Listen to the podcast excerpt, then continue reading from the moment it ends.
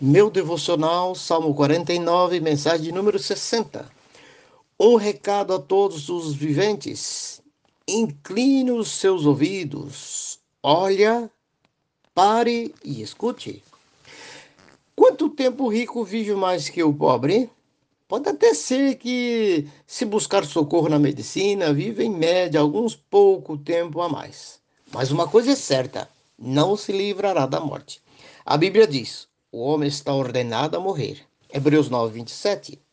Malbatavan disse: A morte é o sinal de igualdade na equação da vida. Você, ouvinte, é um elemento, uma variável nessa equação. Se estás me ouvindo, que bom, é porque não foi chamado ainda a sua senha. Ainda não chegou ela, mas está na fila. O sinal de igualdade está logo ali, daqui a pouco chega. Então, um pouco mais, um pouco menos, todos morreremos. O pobre, o rico, o sábio, o ignorante, o feio, o bonitão, a bonitinha. Morador da favela ou dos palácios, o nobre, o mendigo. Olha o verso primeiro do texto. Ouça isso todos vocês, escutem todos os que vivem neste mundo. Verso 5 diz: Por que deverei temer quando vier dias maus? Bom, já que é inevitável, melhor se preparar para encarar o pior. O verso 7 diz que o homem algum pode redimir o seu irmão. O verso 8 diz: o resgate de uma vida não tem preço. O verso 10 diz: como perece o tolo e também o insensato, e para todo, para outro deixa os bens. O verso 12 diz: mesmo que muito importante, não viverá para sempre.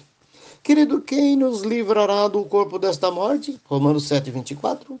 O salmista vai dissertando sobre o tenebroso tema e, por fim, ele acha uma escapatória, uma saída honrosa. Olha o verso 12. Mas Deus redimirá a minha vida da sepultura e me levará para si. Morrer sim, mas não ficará para sempre na sepultura. Deixe-me dizer uma coisa muito importante. Haverá duas ressurreições. Na primeira, para encontrar-se com Cristo nos ares e ir para a glória. Na segunda, levantarão os que forem para a perdição. Na mensagem número 30 a 34 desta série, sobre o tema, sobre o Salmo 23, o salmista disse: E habitarei na casa do Senhor por longos dias ou para sempre. Só que não levará nada daqui, irá de mãos vazias. O verso 17 do texto.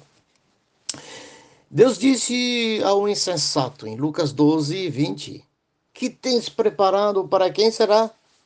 Querido, julgo importante saber inevitavelmente o que virá pela frente: a morte e a eternidade.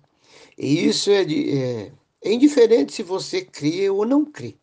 Para Deus não acrescenta em nada, mas para você sim. Fará muita diferença. É bom saber sobre isso. Só assim a gente pode se preparar. Um amigo escreveu em seu talonário de cheque: Você pode muito bem viver sem Cristo, mas morrer sem Ele será cruel. Haverá dois lugares distintos para todos. No lado direito está o céu, a glória eterna com Cristo. Do lado esquerdo, o inferno preparado para os que não aceitarem a Cristo Jesus como Salvador. Importante, você pode e deve fazer sua reserva ainda agora. Vou lhe dar uma senha para isso.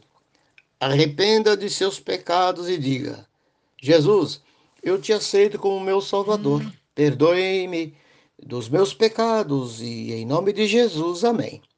Simples, não é? Tão fácil como ligar o interruptor de luz de sua casa. Pense nisso, querido. Deus te abençoe.